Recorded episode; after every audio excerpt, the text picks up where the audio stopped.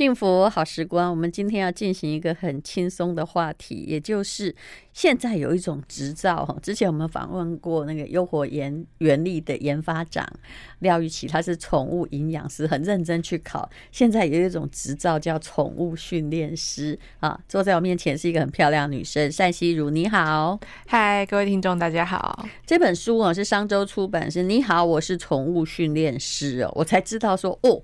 原来这要有国际认证执照啊！嗯，这这是怎么考的？这个是当当初我上网找，就是我很想要了解猫狗的行为，因为我自己养了一只猫嘛，然后看不太懂它，觉得它很奇怪。嗯，然后呢，就发现有这个猫狗行为的培训课程，就是让你先了解猫狗的天性，然后上课的话是几周的时间，没有在休假，就是直接就是给你六周。嗯。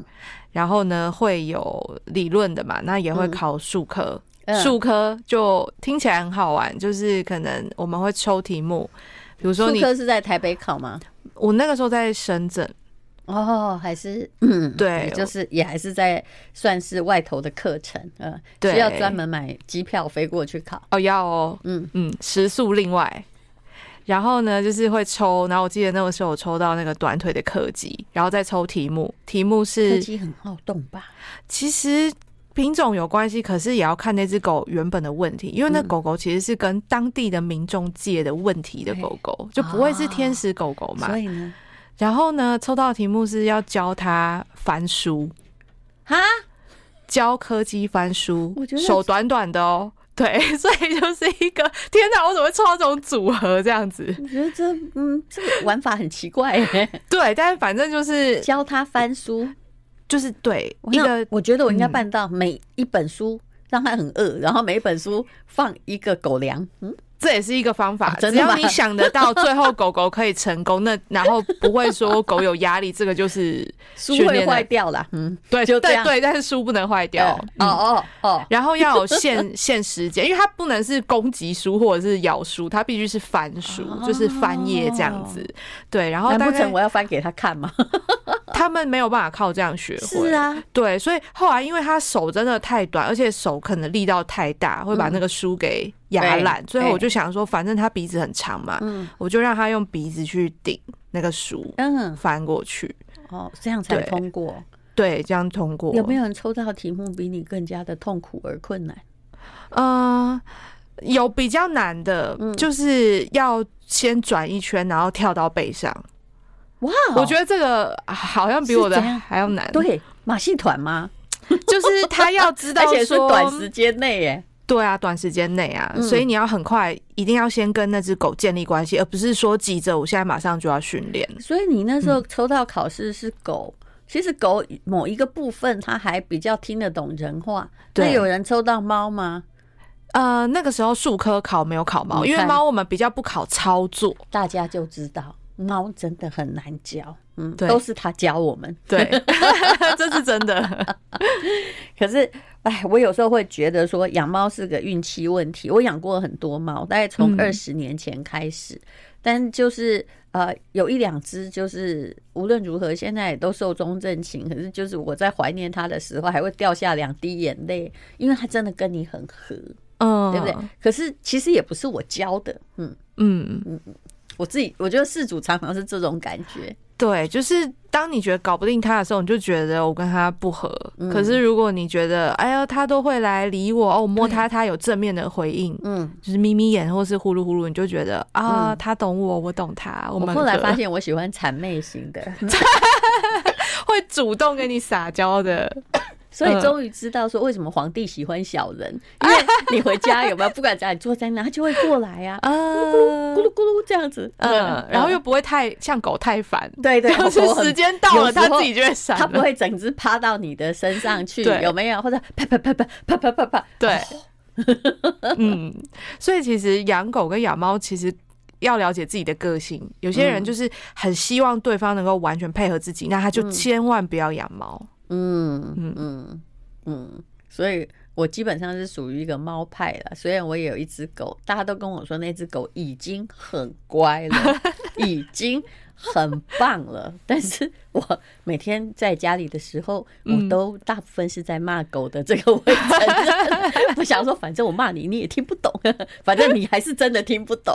嗯，好，那么呃，这本书叫做《你好，我是宠物训练师》，先来告诉我们一个故事。其实你有一个立论点，也就是说，也许不是猫跟狗本身的问题，主要是猫啦，哦。但是，是那个主人自己恐怕，也许不应该养猫。像这里故事里面有一个是，我觉得他有洁癖，那个猫砂跑出来一点点都不行的话，那你干嘛养猫呢？嗯嗯，就是他当初要养的时候，我相信大部分的人都是养了才知道说，哦，有这个问题，哦，怎么半夜不睡觉？然后包含像猫砂的问题，嗯，他也觉得这是一个问题，嗯，对，所以。养宠物之前是有很多你不会想到的，你就把那个故事讲一下吧。嗯，对，那个洁癖这个问题，嗯，是不是？我一看就知道这主人有洁癖，不管你怎么跟他讲，他始终觉得猫把猫砂玩出来是个不对的行为。嗯，他主要是除了洁癖之外，他觉得猫砂是一个脏的东西。他的认知，因为其实我们在做训练，很多是要改变人的认知。他的认知改变，他的行为才会改变。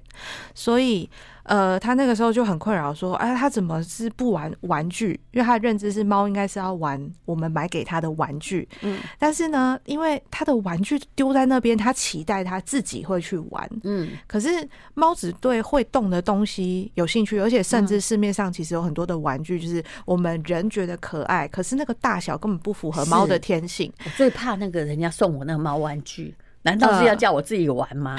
你知道，他们连不屑一顾嘛。对，第一是他们要会动的，然后第二是呃，有些玩具真的是大到猫觉得说，哎，这个不是玩具，所以它。对于那个松木沙小小的，他觉得很好玩。他就是在他你给他的环境当中，他就哎，我也没有同伴啊，你也不陪我玩，然后我自己找乐子，找找找找到啊，松木沙滚来滚去，对，然后主人就变成说看到他在拨那个松木沙，他就觉得说啊不可以，然后就可能跟他抢啊，然后把它捡回去丢回去，然后跟他讲了很多的话，那猫就觉得哦，好像这样子。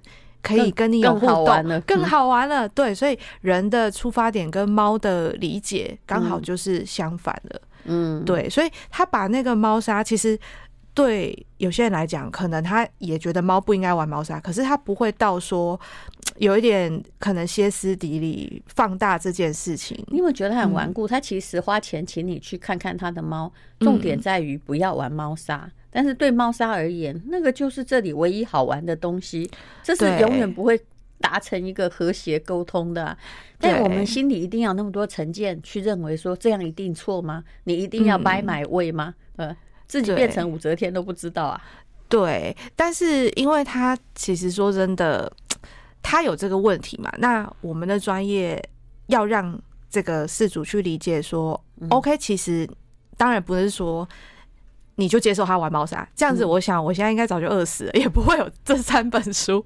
所以我会让他理解说，可以，你要他不玩猫砂，那你先必须要陪他玩更好玩的东西，他就会觉得猫砂好像还好无聊，因为猫砂可能还好，可是有些猫会去玩电线或是咬电线，啊，就变成是一个安全的问题。那我们还是要想办法让宠物跟人生活在一起的时候，它是有办法安全和谐的一些。就是配套措施，你要会养，但是他有些问题的时候，你要用什么方式来跟他交换，跟他妥协？好，那后来那只猫到底玩了什么？有没有改变？等一下再聊。好。I like 幸福好时光，今天我们请到的是宠物行为训练师单希如小姐。那她在这个专门在跟这些猫猫们，还有猫的主人们沟通。当然，猫可能不一定愿意跟你沟通，可是主人的确需要沟通。后来呢，她有陪他玩什么吗？我就当然最基本的，你希望猫不要玩那些。你不希望的东西，那你希望他玩什么玩具嘛？所以我们就会教他怎么玩逗猫棒。嗯、那逗猫棒不是乱挥而已，是你要让猫觉得哦，这个好玩，好玩，比猫砂好玩，嗯、比什么电线、比小乐色都好玩。不然今天你就算换一个猫砂，没有猫砂，它还是会给你找出新的东西，嗯、然后你觉得很很很困扰。对，所以就教他玩逗猫棒。是，但有些人的确的，他可能没有跟猫相处过。我是跟猫相处很久，我知道，其实猫要不要跟你玩逗猫棒，是在于你的技巧好不好，嗯、对不对？对。对。我们后来我们家猫发现了有一个东西非常好玩，而我也非常开心。是，你猜是什么？嗯，是是它的玩具吗？还是不是？他会自己动哦，它会自己陪它玩。嗯。啊，他自己陪他玩，哎、欸欸，而且他每每天晚上都很兴奋呢。晚上是活的吗？该、欸、不会是小虫？哦、你也觉得家里怎么会有小虫？只有很大的那种。那到底是什么？是活啊？对啊，哦，蟑螂算蟑螂不算小虫。但我刚刚有真的是有怀疑，说是可能是天然的玩具，因为我们家、你知道，一般的城市家庭，大概没有别的虫。有啦，有时候会出现一只可怜的。那个八只脚的那叫什么蜘蛛？嗯，有一点像蜘蛛，但它不是拉牙的东西，就被它弄死了。我说，你看，这不是害虫，你们却却 却把它处以极刑。但那个比较少，大部分就是一只蟑螂挂点，嗯、而且很大只，就是我会尖叫那种。所以整个晚上、呃、难怪你会觉得很好。哎、欸，对啊，因为 而且发现那个比什么逗猫棒都好玩。对啊，所以他们两只就在那狩猎。对啊，嗯。嗯，守一整个晚上，他们很开心哎、欸，他们终于可以做一些猫的事情。对，当然有时候倒霉的是那个嘎嘎嘎嘎那种手工有没有壁虎？哎哦，嗯，基基本上不太会有活口。嗯，所以哎、欸，对猫而言，娱乐很重要。嗯，就看那里有什么东西可以让它玩，不然它就是去玩不该玩的。对，嗯。好，那么你还有一些故事，就是有一个家庭，就一进去可能不止一个，就是扑鼻的猫尿味，你自己都怀疑说你们怎么活得下去？你讲那个故事好吗？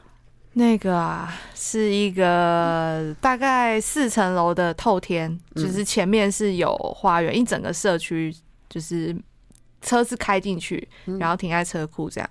然后那时候我他门一打开迎接我，我就是鼻子有一点。感觉快要被灼伤，就是这个很严重了，就是会觉得热热的。嗯，然后你知道那个是猫尿味，可是浓到已经就是你要稍微憋气慢慢呼吸，你吸太快你会觉得有点灼伤的感觉。请问那是阿莫尼亚吗？对，就是那个感觉，就是你买到不好的染剂的那个味道。对，然后呢，就是脱鞋子，然后我就开始慢慢呼吸，可是我就觉得屋子里面的人他们好像都没有感觉，我就说哇，这猫尿味很浓哎，他说有吗？我没有感觉。他们都已经嗅觉麻痹了，嗅觉会停顿。对，然后接着呢，嗯、呃，我开始脱鞋子，开始往里面移动。他就是说啊，小心不要踩到这边，小心不要东西不要放那边，等一下会被鸟。嗯、就是根本整个家，光是第一层楼就已经全部都是地雷了。嗯，哼，非常严重。然后我还记得那个妈妈，其实我也去过那家庭，我都觉得说你们怎么忍耐的？因为他们也。没办法，因为他们真的养太多只，那个里面有十一只，那个时候、嗯、对，然后这是里面哦，外面还有，嗯、因为那个环境太好了，嗯、所以他们就会觉得说，哎、欸，外面的猫然后又生了啊，然后又有哎、欸、新来的猫，然后他们就开始会去。喂，然后就他都没有帮他们外面的节育，对，里面可能有了，不然里里面也不止十一只。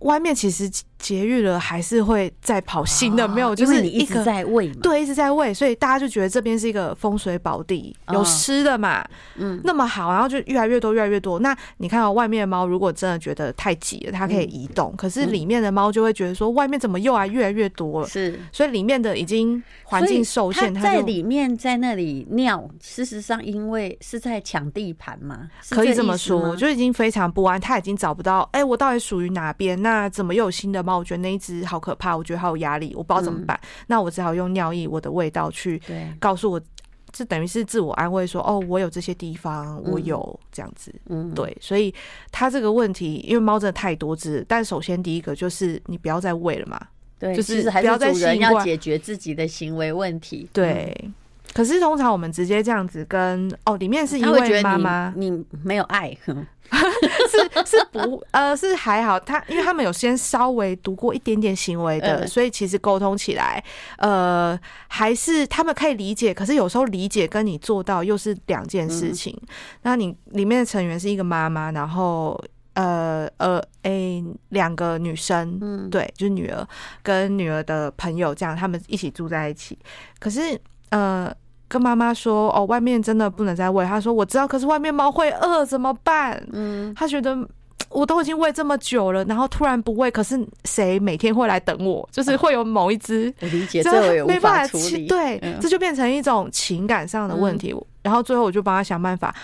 可以，但是你看，你里面的猫已经很可怜了，它已经喷尿。你要想它的心理状态，然后它就开始两难，不知道怎么办。我说好，你要喂可以，可是你要走很远哦，哦你要走三百公尺外去喂，把它引到别的地方。接下来来抗议的又变邻居。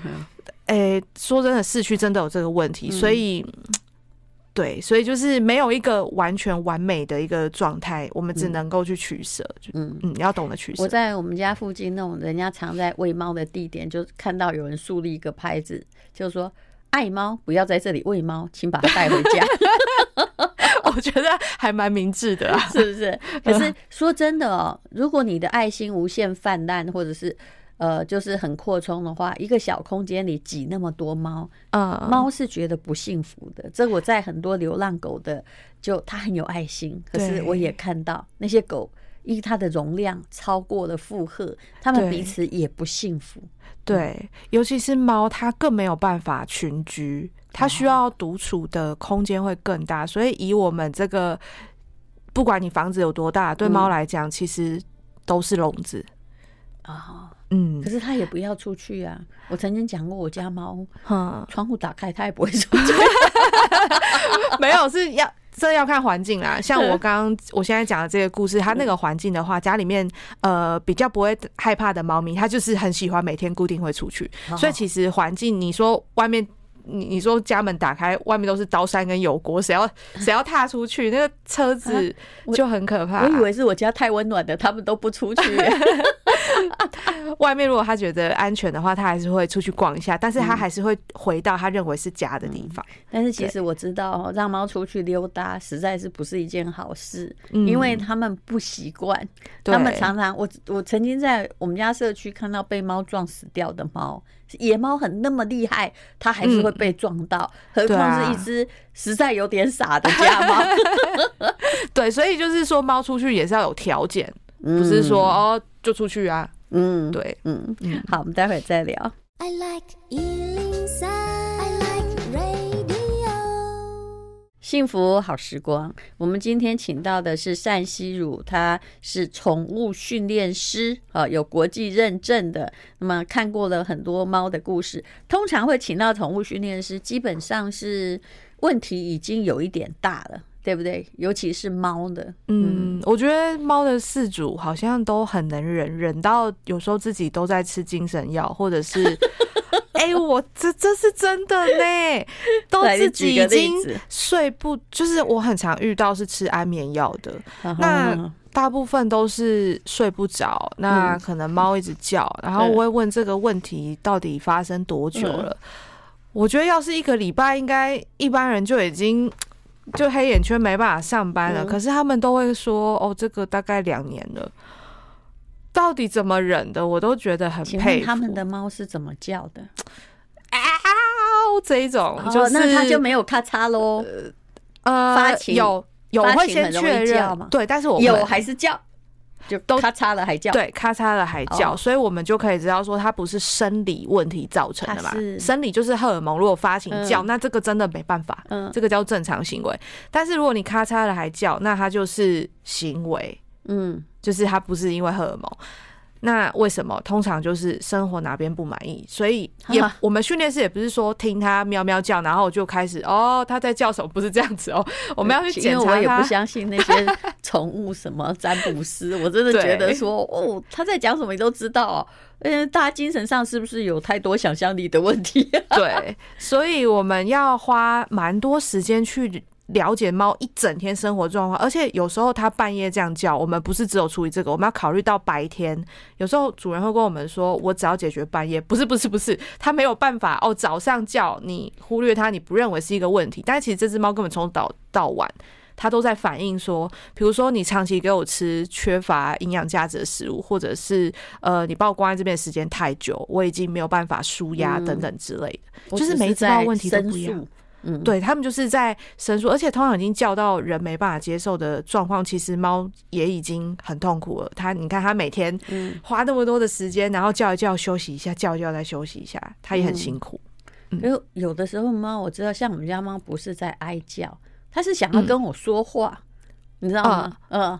这这种，尤其是最近换成减肥的饲料之后，他真的频繁跟我说话，我就假装听不见，因为他不是，他不是这样叫，对，喵喵，就是一直把我带到他吃那个。可是真的抱歉，你们就是要减肥啊！医生都勒令减肥了，要怎样？这个真的很长，嗯，医生我都知道他对那里不满意，嗯，对，所以如果像你知道，然后你。呃，你的猫知道要怎么样告诉你是减肥饲料，然后你也只听得出来它在叫哪一个，这个其实就没有问题。什么没有问题？可是它还继续叫，而且它必须继续减肥，可能不好意思告诉你它们有多重，多重，多重。我们家那只那个最近已经减了零点五公斤，米粒。它是一只小只猫，用人来看顶多一六零那么大，你知道吗？就是身尺寸不是很大，所以本来七点五公斤真的太胖了，好像真的。然后呢，另外那个黑色，因为它很大只，嗯，它其实有八点五公斤，嗯，它也真的太胖了，一起减，对，就只能一起减肥，嗯，所以如果像这种状况。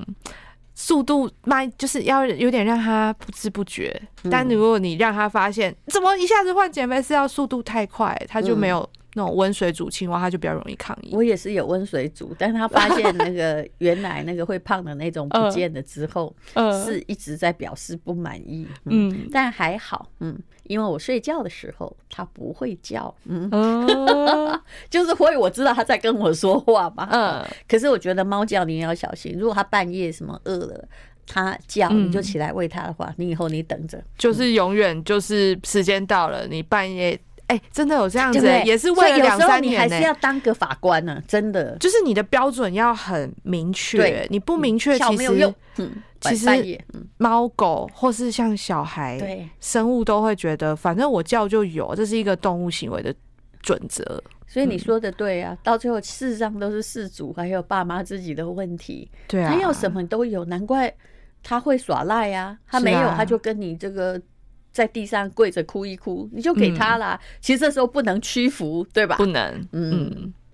动物也是一样，没有再多的爱你都不能屈服，不然呢，你会发现它变成它奴隶。你有没有看过一个家庭里面，比如说那个妈妈或阿妈，她很宠它，结果呢，那只猫就把那个阿妈当成奴隶哟，哦，因为百依百顺嘛。哎，回来了，比如说爸爸回来，对爸爸毕恭毕敬，有没有看过这种状况？呃，有，但是假设以动物行为的角度来看哦。猫其实它还蛮单纯，它不会说哦，我就把阿妈当奴隶，它只是觉得我跟阿妈有这么多的互动，而且我做了一些喵叫或什么，阿妈会有会被驱使，对，所以他就觉得那我叫爸爸要干嘛？我跟爸爸之间没有什么，然后就会人看起来好像毕恭毕敬，就是我也不知道要跟你说什么，你也不知道跟我说什么，我去找阿嬷撒娇哦，嗯。哎，对，就是撒完娇，那个 剩下标个记完，哎，我们好像就这样而已。就是这个这个人回来，那他可能我就坐在他怀里躺一躺，然后我必须要乖乖，嗯嗯，对不对？啊，遇到阿妈就是伸爪子也可以啊，什么就可以。所以我有时候觉得说，这有时候这个他毕竟我们跟动物之间还是有一些权利，他的认定的关系。对，嗯，好，那么呃，你这个书里头也有就是。它就是你觉得这个猫跟狗啊，在咬那个主人，其实是主人自己的互动行为所引起的。对，好，我们待会儿再聊。I like 103, I like radio。幸福好时光，好，我们来讲那个咬人的问题。嗯，这的确是个大问题。嗯，我很少养到这种。就是会咬人的猫，哎，我基本上认为那是因为我的爱心感化了他们。因为可是真的，我有朋友的小孩养猫，我想那，就是那个嗯，他朋友带小孩大概比如说二十岁左右啊，因为他常常对那个猫就是有没有有时候出手比较大力，或者是怎么样？嗯，就是那个猫，它从小就跟它玩那个暴力游戏，就是可能有没有很激动的玩呐，用手跟它玩呐，然后就后来就发现那只猫的确是会咬人。嗯嗯，不过我想也有个性的问题了。对，那咬人其实，在我们处理的案件里面，大概算第一名吧。啊，就是严重。嗯，就是大家都会不小心把猫养成会咬人。哎，其实我真的养过。这么几十年了，我没有养过一只咬人。如果他不小心抓伤你，就是因为你帮他剪指甲的时候，有没有他挣扎弄到？我都知道他不是故意的。对。可是，在我的心里，我认为你养出来的东西会咬人，肯定是你自己平常有问题。这对，这是真的。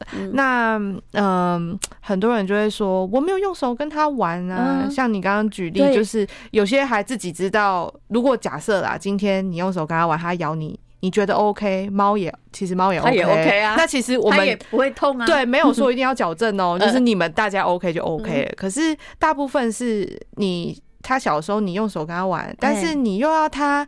不能够咬多大力，又要会控制力道。嗯、说真的，这训练师都做不太到啦。嗯、你要怎么样教动物控制力道，在你认为刚刚好的那个拿捏？而且他你要让他玩那么嗨的时候啊，然后又没有帮他把指甲剪好，就算剪好一样，你就是会被划伤嘛。嗯、对啊，所以其实训练动物。就是一个标准，你没有办法说、嗯、哦，有时候可以咬手，然后几点到几点不能咬，他们没有办法理解，所以就是我们都会建议说，我们就是从头到尾都是给他只有一个标准，不能就是不能，不然哪一天很常遇到那种就是以前咬都没关系，然后突然结婚生小孩啊，我有我要有新生儿了，嗯、我现在要开始训练我的猫，从今天开始不能够再抓或者咬，双重标准的问题，对对，就是他没有意识到。他很后来才意识到，猫是小猫的时候，我就不跟他玩那个过嗨的游戏，对啊，对不对？因为其实个性好像也还是要从小培养起的。对，要玩就是只有一个标准，逗猫棒。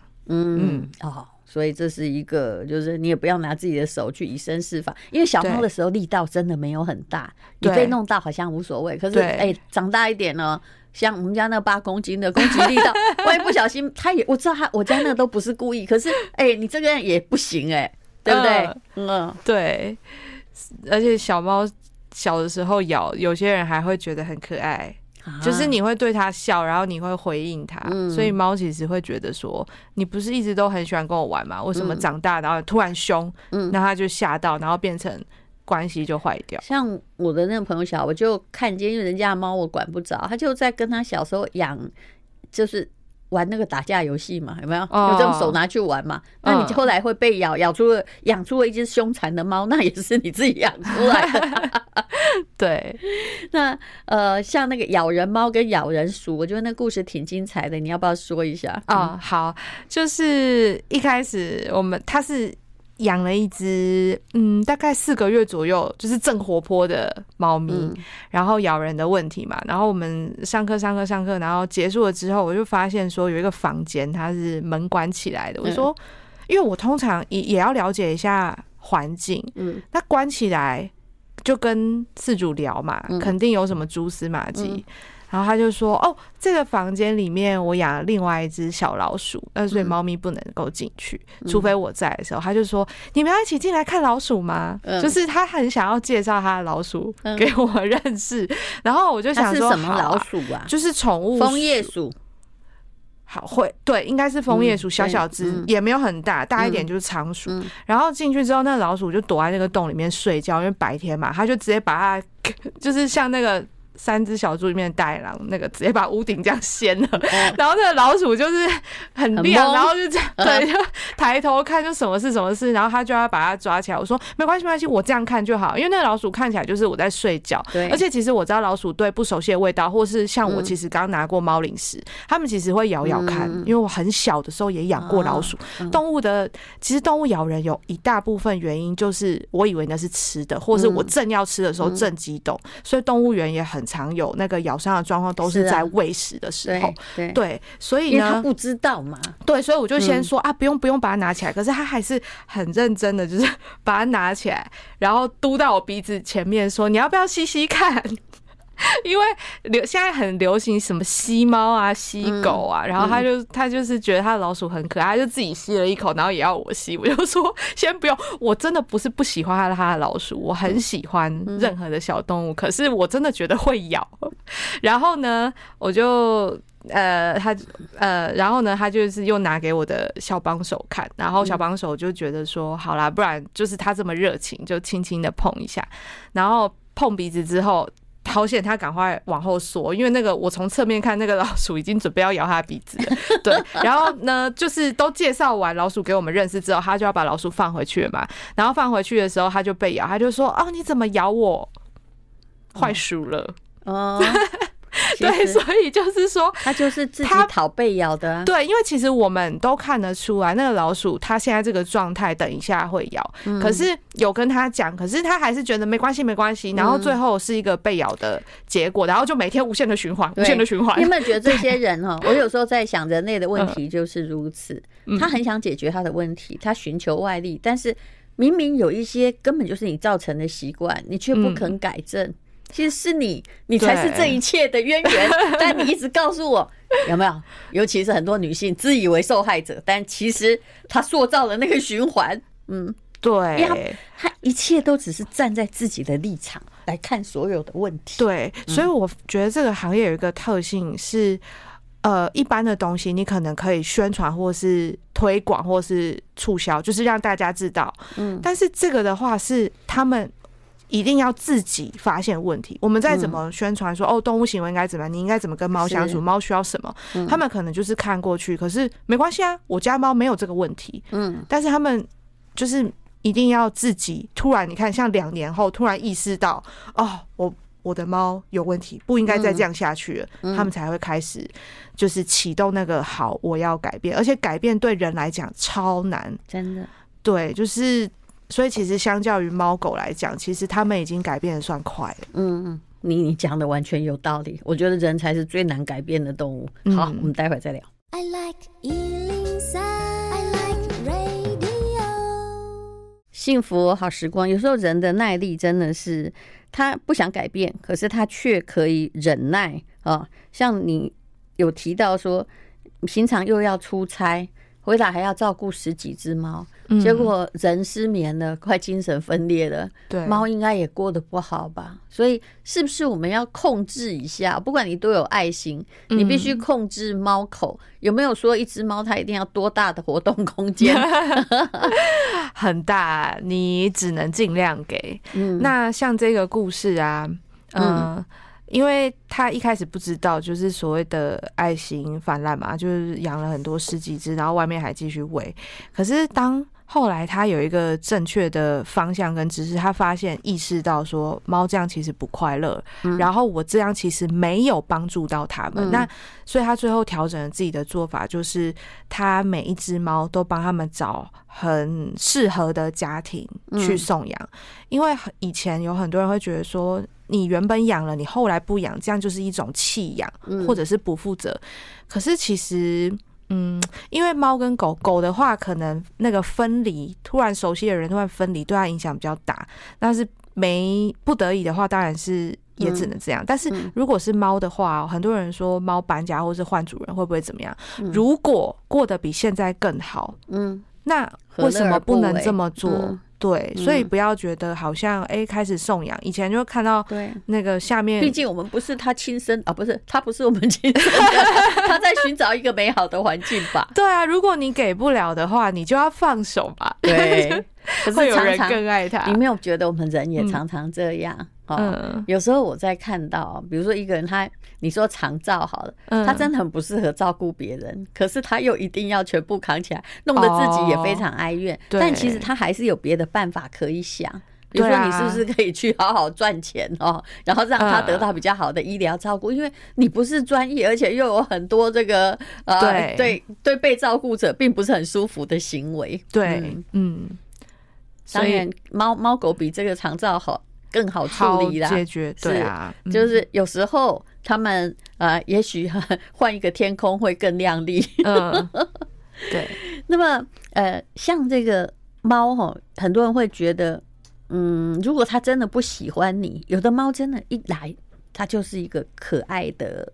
就温顺的，对吗？嗯、我也遇过那种真的是天使啊，哦、但是的确哦，也有一些猫，它它是，它就你会感觉到他不想脱离原生家庭，他不喜欢你啊。嗯，我我曾经把一只就是小猫哦，嗯，我觉得其实有一天我真的觉得我快崩溃了，我就还给他的那个原来的家庭，的真的，我跟他说，嗯、我跟他真的不是说很好，不然就是他在我家真的不好。就是他一直对我哈气啊，我也没有特别抗议。那因为我养过很多只猫，就只有那只猫对我这样。我后来就说不好意思，那你回家好了。对，直接送还给朋友，因为我真心觉得他不想脱离原生家庭，他在那里好好的。嗯，你应该有遇过这种类型吧？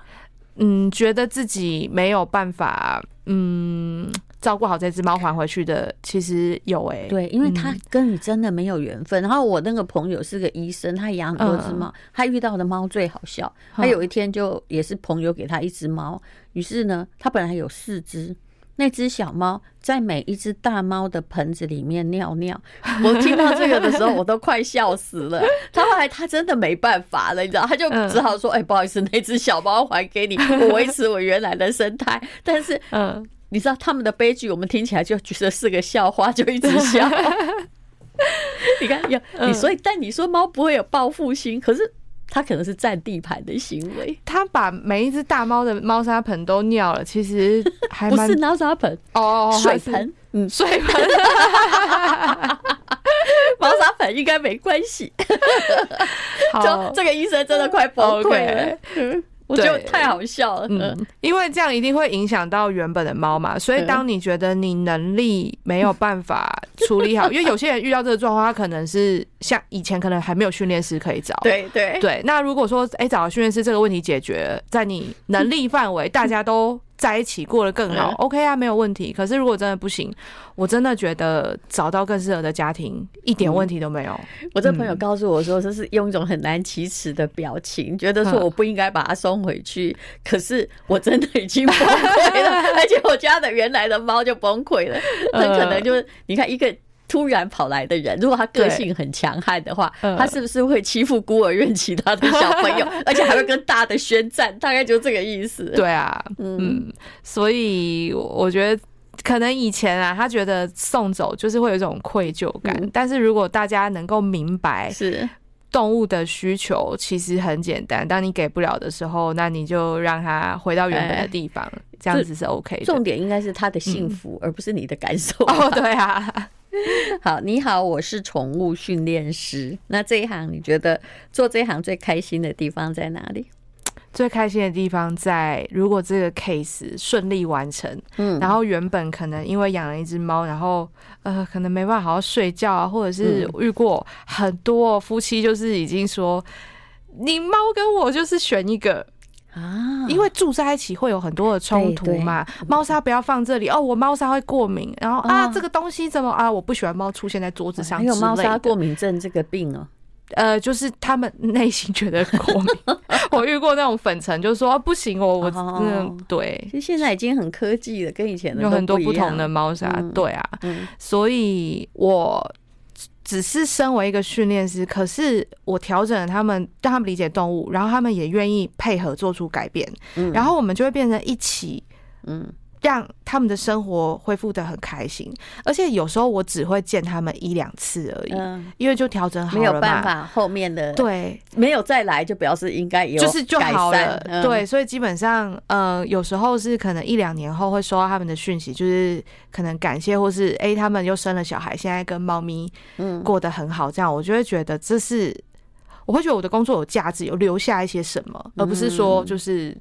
就是这样就就结束了，这样是是好，非常谢谢单希如，谢谢你。你好，我是宠物训练师，这是这本书的书名，谢谢，谢谢。